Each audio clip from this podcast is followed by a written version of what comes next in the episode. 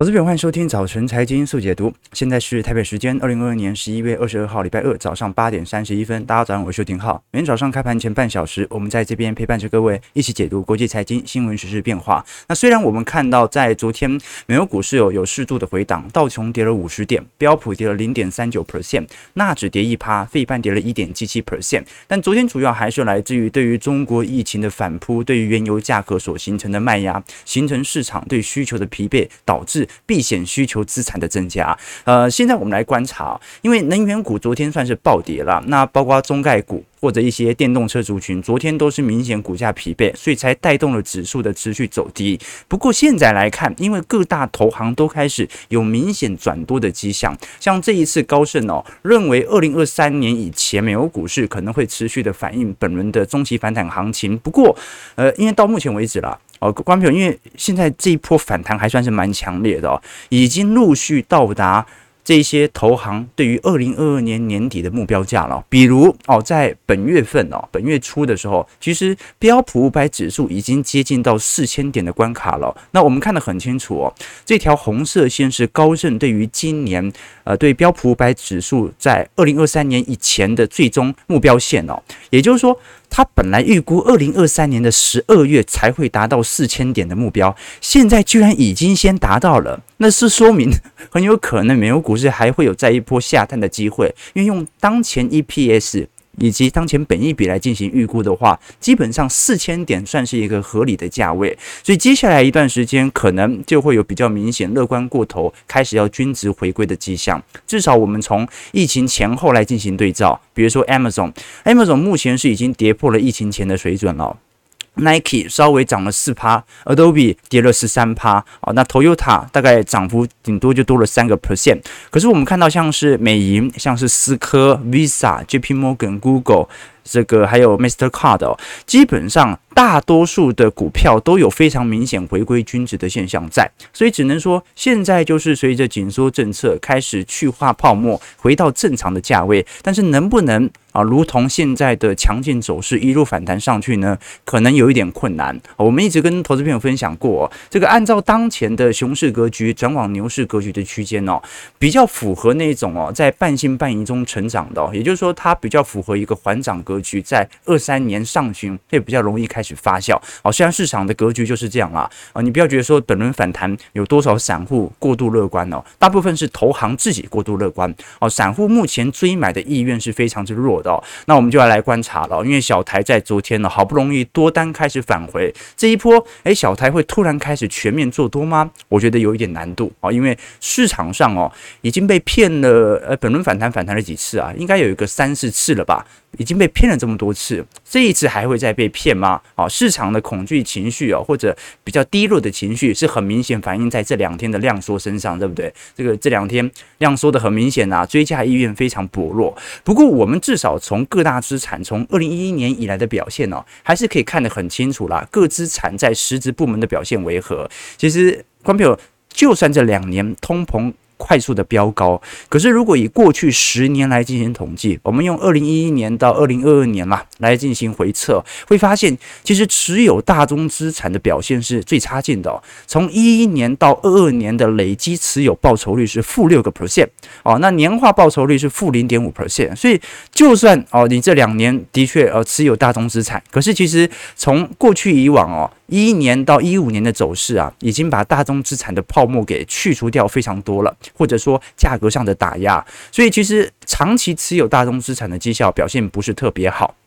那你如果是持有美美金、持有美元的话，至少一一年到一二年的累计报酬率哦，还有五点七个 percent。你说持有美元怎么可能会有报酬呢？难道是定存的报酬吗？你也可以这样想。但另外一个层面就是，美元其实相对于过去几年是不是越来越贵了？所以如果美元在升值，你至少还有汇差可以赚。那么黄金过去十年的累计报酬是十七个 percent，高收益债是五十八 percent 啊，短期国库券三十一趴。欧亚股市是五成九，如果是美国的大型股 SPY 的话，就是两百九十三 percent 喽。那如果是年化报酬率的部分哦，大概就是每年十二趴的速度，还算是蛮明显的。那如果是美国小型股的话，就仅仅只有一百七十六 percent 的累计报酬，年化报酬是八点九 percent。好，所以观众朋友，我们看到在过去几年美国股市的牛市格局当中，其实大型权值股跑的速度是比小型股还要来得更加快速的，这会有一点违背我们过去在历史。惯性的河流图，过去会觉得中小型股比较活泼，所以涨幅比较明显。可是我们也要清楚知道，中小型股它的产业的轮替周期比中大型股轮替的更快，好，所以有很多可能下市了，那就会造成指数层面的走皮嘛。那我们继续往下看，刚才提到说 SPY 累计报酬是两百九十三 percent，那如果是 IWM 哦，美国中小型股是一百七十六 percent，投资等级债的累计报酬是四十五趴，如果是美国二十年期公债啊，我们讲 TLT，呃，累计报酬是四成二，新兴市场债是三成四哦。那在股票市场当中最亮丽的，当然还是属于我们讲的科技型的 ETF，纳指 QQQ。过去十年的累计报酬是四百八十四 percent，年化报酬有十六趴哦，这个是非常显著的增长哦。但是你说哦，我这个所有的资产、股票市场、债券市场比较起来啊，都远远不及比特币的一个零头啊。观众朋友，我们看一下最底下这一行啊，比特币二零一一年到二零二二年的累计报酬达多少？个十百千万十万百万哦，五百五十六。这好几百万倍了，对吧？年化报酬是一百五十一趴，所以观众朋友可以理解到哦，其实比特币即使在今年做了非常显著的回档，它跟一一年当时的实值的价格啊，从五美元、十美元开始交易起啊，增长的速度是非常显著的。其实，如果我们把比特币历年的均值回归情形来做一些比较，各位会发现哦，比特币其实也是一个中长期的缓牛急熊啊，对吧？你看哦，二零一零年呢，这个涨幅是九千九百 percent，一一年是一千四百七十三，一二年稍微比较弱一点，一百八十六 percent，二零一三年涨了五千五百零七，然后在一四年呢，直接把一半以上跌回来。那一五年、一六年、一七年也是啊，都是百位数字、千位数字增长的。结果一八年呢，一次把七成跌幅给吞噬掉。那现在是不是也一样？的确啊，比特币的牛市从一九年、二零年到二一年持续展开，一直到二二年才完全泡沫破裂。不过现在的均值回归幅度也不像一八年如此之明显。好，所以呃，很多人会对于比特币啊有一个中心信仰啊，就是认为啊，你看的尺度不够广而已。当然了，如果我们把比特币视为一个定量货币。照理来说，它应该是越来越贵的，因为它是定量嘛，啊，它没办法像货币一样，啊，可以持续的列印而进行贬值。所以，如果比特币最终是定量发行的话，那的确它有可能中长期是向上的。只不过这种大幅的波动性，加上它没有一个具体的基本面作为分析依据，其实还是有一点风险的啦。好，那不管如何，我们只是宏观一下，看一下过去十年、二十年，大家可以理解自己所投入的部位。那年化报酬大概会有多少？那今年肯定是回档。做部件的一年，只是你愿意如何怎么样来进行资金的调配。但是刚才我们有提到说嘛，今年比较意外的是，因为股债的双杀同时反映在资产身上，就会让人的资产的感受程度更加明显。那我们看到最近呃 DXY 哦美元指数哦又开始有一点明显走升的味道了。呃，其实上礼拜就有比较明显的做拉抬，但是美元的走升呢比较受到影响的是属于美债啦。美债虽然最近回档到三点八、三点九 percent，可是如果我们以 MOVE 指数，也就是国债的恐慌指数，仍然在高位进行盘旋哦。我们看到这一次 MOVE 指数曾经一度要碰到二零二零年三月份当时的高点，这就说明呃当前的美债的流动性还是非常恶化的哦。即便股票市场有所反弹，就观众有没有发现这种迹象啊？就是说呃这一波股市弹得很凶啊。如果是股市持有者比例比较高的这些投资者，这个绩效很明显哦。啊，这个美国股市真的弹得很明显然后。这个如果是我们的会员资产投资部位，呃，会员朋友也看到了，而这个涨突然就这样涨上来了。但是国债很弱啊，国债几乎没感觉，对不对？因为这一波的流动性的趋缓，主要还是集中在股票市场。那债券市场 MOVE 指数仍然在高档进行震荡。好，所以如果我们看一下这张图表的蓝色线哦，是美国公债的流动性指数的变化，我们可以观察到，目前流动性还算是十分疲惫的，这也是当前的变化。那当然，呃，随着美元指数近期又开始走高，然后美债殖利率啊又开始回到高档进行震荡之后啊，最直接受到影响的其实是原油价格。我们看原油价格近期哦。哦，在上个礼拜曾经跌了两根半停，两根呃半跌停板哦，哦就五趴五趴这样子下跌哦。那最近碰到七十九块了，尤其昨天盘中低点碰到七十五点零八块。我们讲的是西德州原油哦，但昨天跟呃呃稍早这个 OPEC 所传出的即将要讨论增产有关。不过因为尾盘的时候啊，这个沙国能源部长否认该篇报道之后啊，原油价格就开始留了明显的下影线。但至少可以承认的一件事情呢，就是本波首先原油价格的起跌是来自于中国疫情的反复对于全球能源需求的减弱。那第二点就是啊，欧佩克有可能会进行增产的一个计划。那当然这方面目前感觉消息不是正确的，但至少我们可以看到原油不断的在进行底部的突破啊。其实这一波原油价格又开始有比较显著的下行，我们看到美国大部分的地地区的汽油价格也正在快速下跌当中。呃，如果以过去一周来看的话，全美汽油的平均价格大概跌了十美分每加仑哦。那随着一些地区的批发价格，几乎已经跌到了去年以来的最低水平，原油价格目前的做空部位正在大幅度的增加当中啊。我们看到，呃，如果是以中西部的汽油价格，每天价格下滑的幅度都是四美分、五美分这样子下滑的哦。那当然啦，如果是都会区纽约州的话，大概就是一美分、两美分。但是至少我们可以承认一件事情，就是随着感恩节的到来，这一波。美国的感恩节哦，它所面临的油价啊，算是十分这个疲惫的啦。那可能民众的消费压力就没有这么大啊。但是另外一方面呢，呃，如果是因为这个原因，通膨下滑而造就市场的情绪过度乐观的话，那也不有利于联总会来打通膨嘛。我们只能承认一件事情，就是哦，目前的通膨真的有开始加速显著下行的感觉了。包括我们从全球的供应链指数来做观察，几乎已经回到二零二零年三月份的水准了。那如果是全球运价水平的话，已经跌破了二零二零年当时的运价指数了。所以不管怎么角度来看，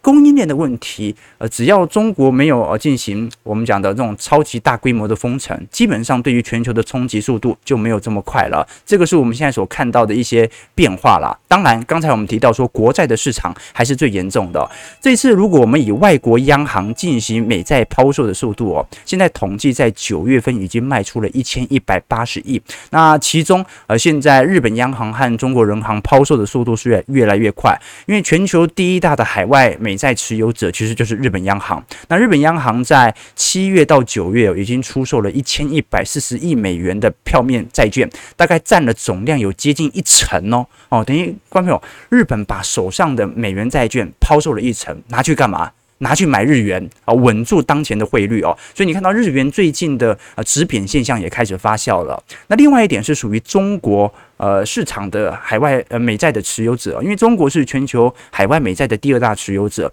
那我们看到，其实中国的部分它就跟日本不一样了，它是从一七年以来啊、抛售美债的速度就越来越快。你看，二零一四年当时它持有美国公债大概有一点三兆，现在大概就剩下九千三百亿左右了，这减少接近有四千亿哦，哦，这个幅度就大得多了。那我们都很清楚哦，这个美国公债它是全球应该算是最好的外汇储备了嘛。你你如果只持有美元，那美元会贬值嘛？货币不值钱，所以你当然是持有美债，然后随时抛售嘛，那你就可以换美元，然后再来买人民币或者买日元嘛。那为什么你看到从二二年开始这个抛售速度加快这么多呢？原因很简单嘛，有没有？人民币已经贬到十四年低点了哦，这人民币贬值幅度虽然不像日本这么凶，但是快要贬到汇改以前的。这个汇差了，汇率了，所以人行现在当然需要大量的出清美元资产来购买人民币，以此来稳定货币。哦，所以不管是日本哦还是中国人行哦，现在都在大量的抛售美债。那联准会在干嘛？联准会也在缩表啊，啊，所以全球就没有人买美债了，所以流动性的情况就持续的发酵当中。这个是全球市场的概况啊。那另外一件事情呢，来跟投资朋友关注的是，你看到全随着全球的资产减损来的这么明显，像昨天国泰金的法说哦，哦，这个国寿也很惨呐，哦，非常惨呐，哦，全球从相对高点哦，呃，各大全球金控哦，这净值几乎都是衰退三成、四成起跳的哦，国泰金更是直接砍半，好，最近是靠呃资产重分类才把净值给拉回来嘛。那最近我们来观察到哦，是日本软银的孙正义，这个孙正义大家知道啊，呃，孙正义他基本上算是新创投资的典范啦。那他过去最有名的投资的一个案例就是阿里巴巴嘛，好，他就专门投资这些比较新创企业。动能，而且啊，具有比较显著呃。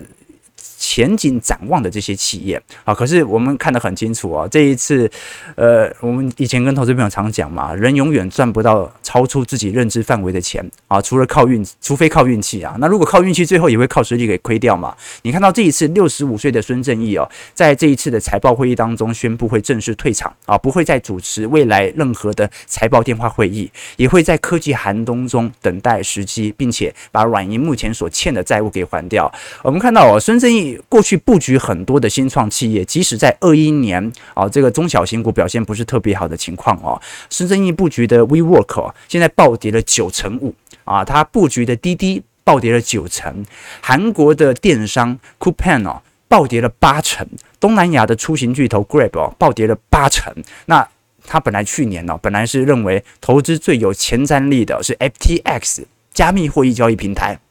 上礼拜宣布破产了嘛，所以观众朋友，现在软银的市值哦，大概是蒸发了四成。你说啊，蒸发四成还好吗？你看国泰富邦也蒸发很多，观众不一样哦。观众朋友，我们都很清楚哦，日本股市在今年在全球股市表现当中是数一数二的好的，所以日经二二五指数哦，今年跌幅其实才五个 percent 而已，可是软银是跌了四成啊，投资朋友。是跌了四成，所以观众可以理解哦。日本股市在货币宽松的状态底下，其实还稳住当前的股市高基期点位，但是软银却跌了四成，这就说明软银实质蒸发的财富比想象中还要来得多，包括他过去所投资的阿里巴巴或者 ARM 啊，或者。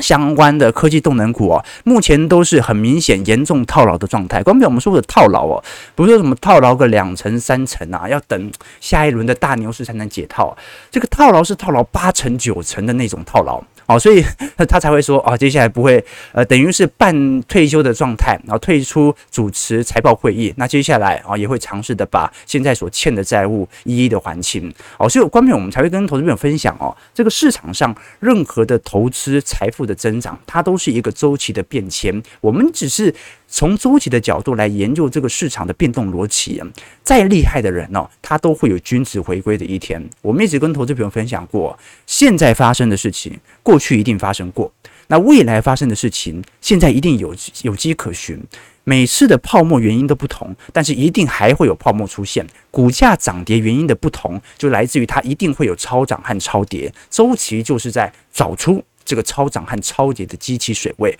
人生也一样。当你觉得你婚姻、你的事业啊、你的课业最美妙的时候，你要想清楚，你那是一个起点，还是一个极值即将反转啊？就跟我们过去跟投资朋友提到的，这个你考试考第一名啊，那你后来变成第三名、第四名啊，老妈老爸就骂你哦。但是这是一个很自然的周期现象，你考了第一名，你下一次再进步的空间几乎没有。对吧？好，所以你本来退步的空间就比进步的空间还要来得大。好，所以人生就这样了，你会有低潮，也会有高潮。重点哦是周期一定会存在，就像孙正义一样哦。但是当你低潮啊，这个股市不好啊，资产被套牢的时候，你也不要太悲伤，因为这是一个正常的均值回归迹象。当你来到人生高潮、意气风发的时候，你也不要太得意。因为按照均值回归的角度，你也随时会回档嘛，哦，所以作为周期投资者，我们不只是投资要依循周期，人生也要依循周期啊。这以前很多人会开浩哥玩笑，说浩哥这么年轻啊，就这样的成就啊，很爽吧，很高潮吧？光凭，高潮不可能一辈子的，有一天浩哥也会从高潮掉到低潮啊，这个。高潮完七秒都要进入圣人模式嘛？啊，当我没说，当我没说，高潮完永远都会有低潮，所以纯粹是你怎么看待世界上的周期的尺度，好不好？好不好？啊，这个 啊，对对对，好，所以每天收听我们直播啊，再加上参加我们财经号角的会员，让浩哥帮各位高潮，好不好？啊，这句话听起来怪怪的，哦，让我和小编啊一起带着各位理解这个高潮和低潮中间的逻辑。前两天我在整理我那个国高中的那个中文课本哦，那我们国高中不是有读一本很厚的叫做《中华文化基本教材》嘛？然后里面有讲很多那个呃孔子啊、孟子啊、论语啊那一类的。那后面有一个小章节啊，它里面讲那个《山海经》，我不知道各位还记不记得哦？就是《山海经》是讲那个中国历代神话故事的啊，什么夸父追日哦，女娲补天。这《山海经》里面就有一篇故事哦，它是讲这个。啊，渔人和鱿鱼的故事哦，它里面就说，一渔夫至海边，遇见一大鱿鱼啊，就是一个渔夫在海边看到了一只非常巨型的鱿鱼哦。嘿，有趣的事情是哦，这个渔夫问鱿鱼的时候，发现这个鱿鱼不但会讲人话，而且是上知天文下知地理，什么都懂。好，渔夫问这个他也懂，渔夫问那个他也懂。后来渔夫就崩溃了，就如为何人也？乃知天文，乃知地理，你到底是谁呀？怎么会又知道天文又知道地理呢？啊，这只鱿鱼就说：“啊，你不信我是吧？你不信我是吧？你可以再考我啊，可以再考我啊。”后来他就变烤鱿鱼了。啊，所以 也是，这就是一个过度自满、过度自豪的故事啊！你觉得你有多厉害？你不断的挑战人家的极限，你一直认为自己会在高潮，有一天他会有一个自然均值回归的迹象。我讲的笑话，我小时候。在夜市老板讲给我听的啦。好，八点五十一分，八点五十一分，我们马上来看一下美国股市的表现哈。好，其实我我们看到了很多的这个周期的故事，有时有有机会我们可以聊一下各大投资人的故事哦，包括我们过去所提到的这个股票作手回忆录的作者哦，他也是一样啊。你不要觉得人家炒短线啊，李佛摩。多厉害啊！他最后怎么死的？自杀？为什么自杀？赔光了啊！所以各位，你不要觉得说啊，这个世界的万物啊，追求极大的报酬是多么美妙的一件事情啊！当你无法理解周期，啊，你就是很有可能陷在周期当中无法自拔。好，我们看一下美国股市的表现，呃。道琼工业指数下跌四十五点四点一零点一三 percent，收在三万三千七百点。标普下跌十五点零点三九 percent，收在三千九百四十九点。纳指下跌一百二十一点一点零九 percent，收在一万一千零二十四点。费半下跌四十八点一点七七 percent，收在两千六百七十五点。哦，我们可以观察得很清楚哦。其实美国股市四大指数现在本波的反弹，其实回档卖压不是特别的明显哦，就是有一点缓跌、缓跌、缓跌的。那昨天台积电 ADR 下跌了二点八四 percent，所以今天卖压稍微会有一点重。不过昨天也提前做了一些反应嘛。那特斯拉在昨天因为在美国遭修了。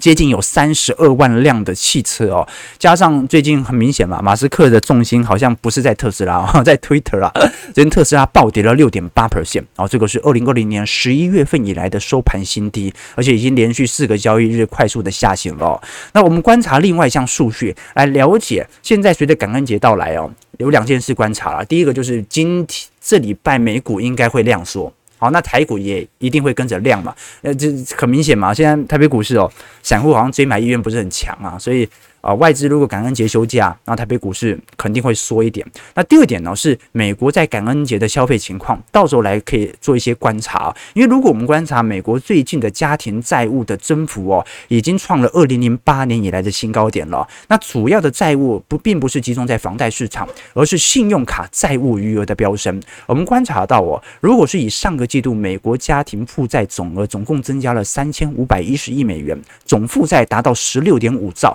哦，这比去年同期还要增长了八点三哦，刚表，说明美国现在家庭债务的增幅比通膨的增幅还要来得多哦，这个通膨上涨现在呃七趴八趴左右哦，现在债务增长是八点三趴，那二零零八年当时第一季度的时候啊。曾经增长了九点一 percent，所以接下来值得观察的一件事情，那就是负债的成长主要来自于抵押贷款的债务，也就是家庭负债表上最大的负债项。那么现在随着负债规模的高速上升，我们观察到啊，不管是学生债务啊，还是信用卡债务啊，或者是单纯的家庭债务，基本上都有非常明显的上升过程当中，那就要来观察这个债务的上升。它会因为这一次的感恩节而变成购物频率或者购物幅度减少，还是说它会无条件的上升？那么市场上的风险就开始渐渐的从企业部门开始转移到民间以及家庭部门了。当然，全球最大的债务部门还是在联总会手上嘛，大部分的债务都在联总会，所以接下来就要观察了。尤其美国人这一次，我们看到零售股在过去两天波动度已经开始有明显增大了。可是刚没有看到这张图表哦，叫做非必需消费类股的做空期权成交量开始飙升了啦！啊，这个几乎要碰到过去呃二零二零年以及一九年年底当时的高点了啊，这看得很清楚哦。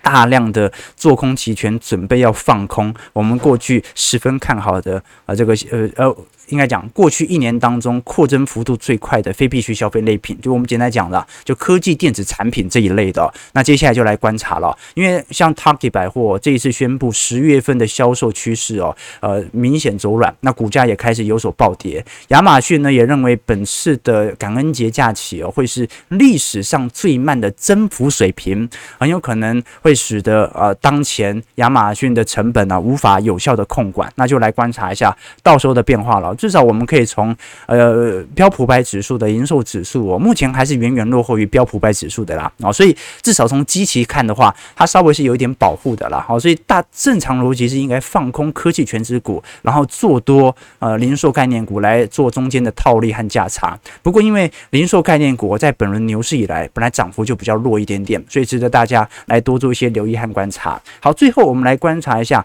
美国股市之后，来看一下台北股市的变化，台股。股昨天跌破了一万四千五百点，三大法人合计卖了四十二亿。不过我们看到昨天，你像是汽车或者钢铁的传产股哦，感觉不叫资金有撑。那中小型股还蛮活泼的哦，昨天生医股啦、游戏股啊，好像是因为受到呃对岸有适度呃我们讲的这种游戏风控的游戏呃监管政策的一个放松，受到了部分资金的追捧。好，加权指数昨天只跌了五十五点，收在一万四千四百四十九点，半年线是呃得而复失了。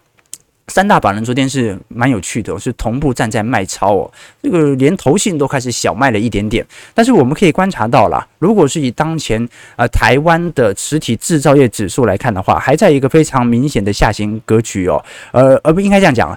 台湾的外销订单在明显的下行格局，可是台湾的实质毛利率哦，还在一个持续缓步垫高的过程当中。我们来观察哦，如果是以呃台积电或者以台湾半导体厂来做观察的话，跟 SK 海力士哦，跟三星比较起来，再跟美光哦，这个目前的利润率哦，还是走一个非常显著不同的方向哦。你看白色线哦，台湾的制造业还在一个明显的上升区间，可是 SK。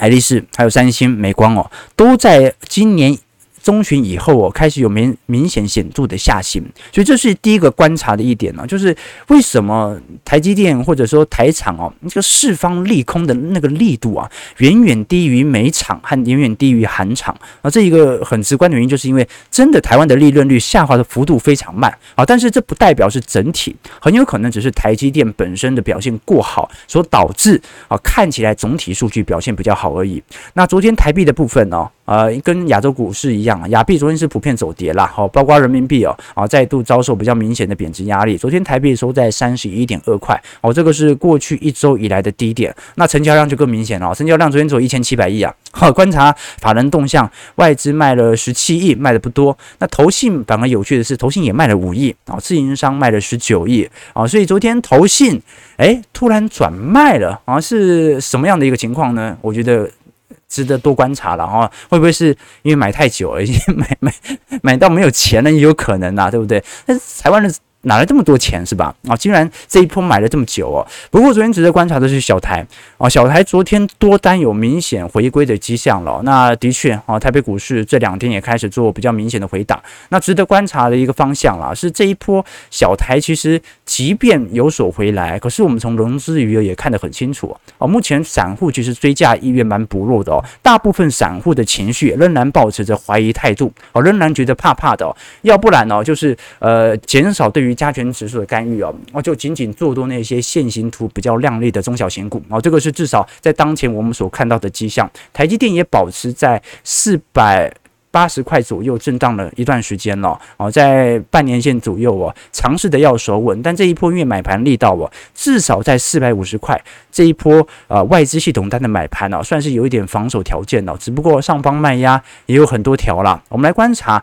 昨天经济部统计处所公布的十月份外销订单年均率是六点三 percent，仅仅只有五百五十四亿哦，所以已经连续九月和十月份的外销订单正在下行了。那外销订单哦，它算是对于实 T 景气是一个领先指标啊，但是对于股价来看，它是一个落后指标哦。简单来讲，就是你先有订单才会出货嘛哦，所以它对于景气是具有前瞻指引的。只不过市场可能已经提前反应啊，外销即将不好，可能已经提前反应一到两个季度了，所以才会从今年中旬就开始持续的走低。那么接下来就来观察哦，因为按照过去的外销订单的年检哦，通常至少要半个年度以上了，才能够完全走完本轮的景气下行格局，包括最近。我们也看到了哦，景气对策信号灯已经来到了呃黄蓝灯了。那没有意外的话，十月份应该是蓝灯了。好，所以到时候就来观察，来到一个均值的呃相对低点阶段，要怎么来做一些解释。其实呃，你如果从台经院啊，或者从中经院最近所出的报告，都会有非常明显的感觉哦。就是如果是从主计处所公布的 CPI 哦，其实台湾的通膨压力哦已经下滑到三趴以下了，感觉从数据上不是很大，可是你还是会感。感觉从民生角度来看哦，这蛋价、肉价、菜价，其实荷包的压力还是很大。那这中间的落差要如何来解释呢？啊，其实看得很明显哦，主要就是因为其实台湾在各类项指数的年增率以及统计的方向。还有属性哦，没有特别的明显，所以就造成了我们现在所看到的台湾在 CPI 的统计过程当中，我无法完全明显真实的反映当前的情况。那最直观能够反映的，我觉得从实质经常性薪资就可以看得出来了。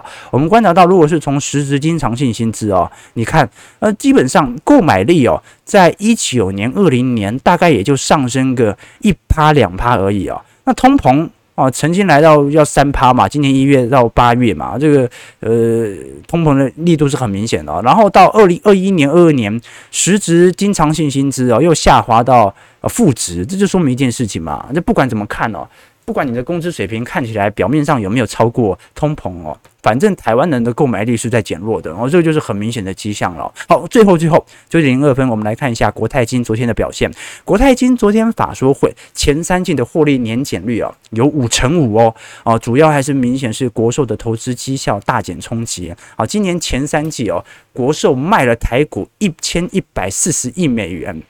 啊，不是一一千一百四十亿台币哦，那投报率哦，也相对于去年几乎是腰斩。第三季的股债更是罕见的亏损超过五十六亿哦。但是至少可以承认的事情是，国寿目前保单的收入，它还是有持续来进行，不管是台股还是债券市场的持续抄底了，尝试着要摊低它的成本价。那看得很清楚啦，不管是盈余还是税后净利哦，至少都是砍半起跳。所以刚才也很明显了，这个 EPS 哦是未来现金股利发放的重要依据哦。所以国寿今年发三点五块嘛，啊，明年至少是一点七块以下了啦，没有意外的话，那当然有另外一种方式可以确保它的现金股利发放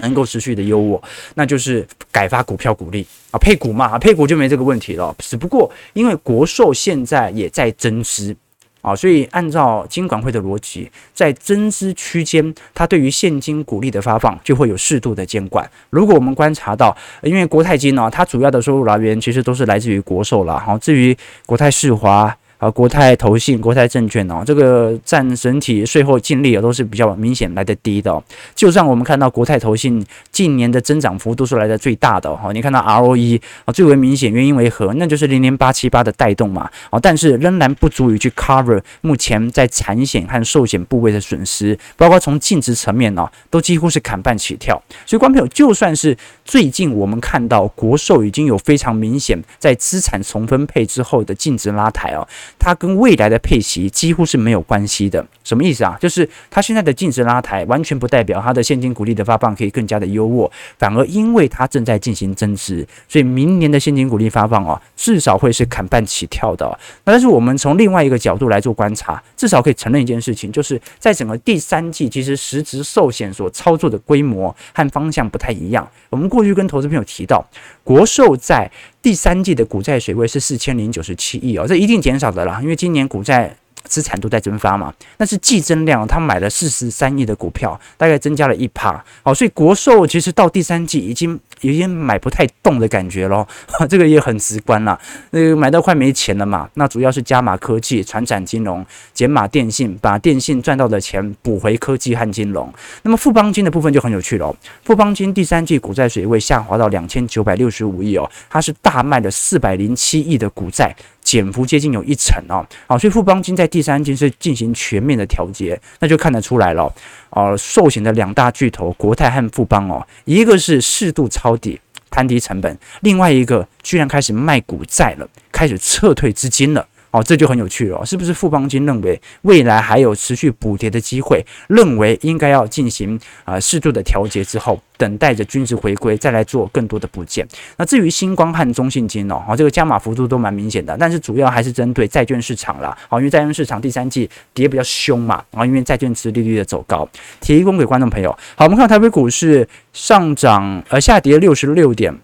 天预估量能也不高哦，大概一千八到一千九百亿，收在一万四千三百八十三点哦，又开始均值回归了啊！这个没有意外的话，小台是不是又转多单了，对吧？OK，好，我们看一下投资朋友的几个提问哦。这个 Terry Wang 说，台湾 CPI 要应该要乘以二，对，乘以二就有那种感觉了啊，乘以二就有那种感觉了。这个嘎嘎兰冷到哦，是这样子吗？啊，这个浩哥的冷笑话都是猝不及防的，对吧？对吧？哈、哦，这个这以前我小时候在吃那个。那个夜市不是要吃那个头塞嘛，然后旁边是卖那个烤鱿鱼的，然后那个老板哦，感觉博学多闻哦，他很常跟我讲一些故事哦，啊，虽然我还不确定《山海经》到底有没有这个故事哦。OK，这个食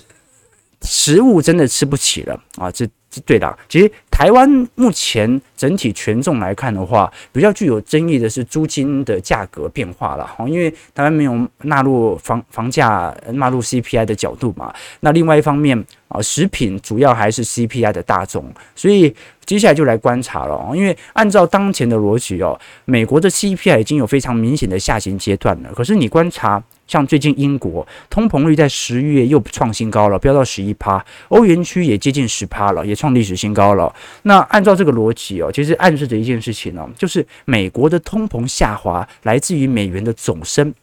所以美元走升，汇率是跷跷板。美元走升，那其他国家货币就相对走贬嘛，走贬等于货币贬值嘛，那货币贬值等于通膨嘛，所以等于是其他新兴市场和欧洲市场，它是无条件的接受了。